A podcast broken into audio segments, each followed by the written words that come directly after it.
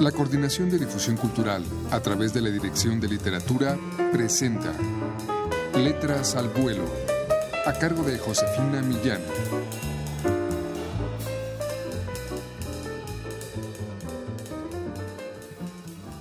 Muy buenas tardes amigos. A continuación vamos a ofrecerles una historia de uno de los maestros del realismo y el primer cuentista latinoamericano, se trata del portugués Joaquín María Machado de Asís. Escuchemos un fragmento de su cuento Luis Soares.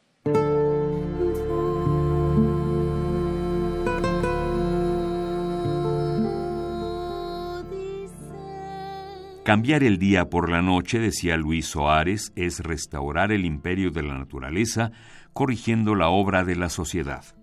El calor del sol está diciendo a los hombres que vayan a descansar y a dormir, mientras que la frescura propia de la noche es la verdadera estación en la que se debe vivir. Libre en todas mis acciones, no quiero sujetarme a la ley absurda que la sociedad me impone. Velaré de noche, dormiré de día. Contrariamente a varios ministerios, Soares seguía este programa con un escrúpulo digno de una gran conciencia. La aurora era para él el crepúsculo y el crepúsculo la aurora. Dormía doce horas consecutivas durante el día, es decir, de las seis de la mañana a las seis de la tarde. Almorzaba a las siete y tomaba una comida formal a las dos de la madrugada. No cenaba, se limitaba a tomar una taza de chocolate que el criado le daba a las cinco de la mañana cuando él entraba en casa. Soares tomaba el chocolate, fumaba dos habanos, hacía algunos ajustes con el criado, leía una página de alguna novela y se acostaba. No leía periódicos. Pensaba que un periódico era la cosa más inútil de este mundo después de la Cámara de Diputados, de las obras de los poetas y de las misas. No quiere esto decir que Soares fuera ateo en religión, política y poesía, no. Soares era solamente indiferente. Miraba hacia todas las grandes cosas con la misma cara con que miraba a una mujer fea. Podría llegar a ser un gran perverso, pero hasta aquí era solamente una gran inutilidad. Gracias a una buena fortuna que le había dejado su padre, Soares podía gozar la vida que llevaba, esquivando todo tipo de trabajo y entregado solamente a los instintos de su naturaleza y a los caprichos de su corazón. Corazón es tal vez demasiado, era dudoso que Soares lo tuviera. Él mismo lo decía.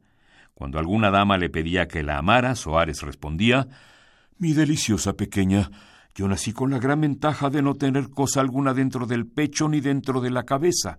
Eso que llaman juicio y sentimiento son para mí verdaderos misterios. No los comprendo porque no los siento.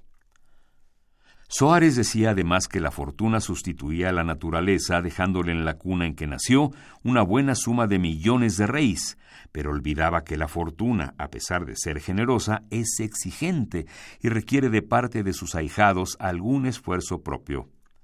La fortuna no es danaide. Cuando ve que un barril agota el agua que se le pone dentro, lleva sus cántaros a otra parte. Soares no pensaba en esto, Consideraba que sus bienes renacían como las cabezas de la hidra antigua.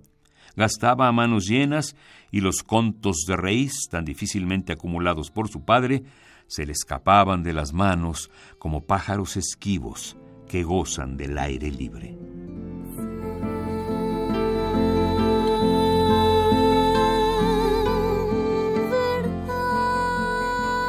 Les hemos ofrecido, amigos, un fragmento de Luis Soares, otro de los cuentos de Joaquín María Machado de Asís que contiene el volumen de primeros cuentos en una edición de la Dirección de Literatura de la UNAM.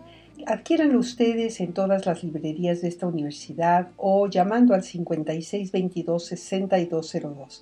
Muchas gracias por su atención. Gracias a Juan Estaque en la lectura. Se despide de ustedes Josefina Millán.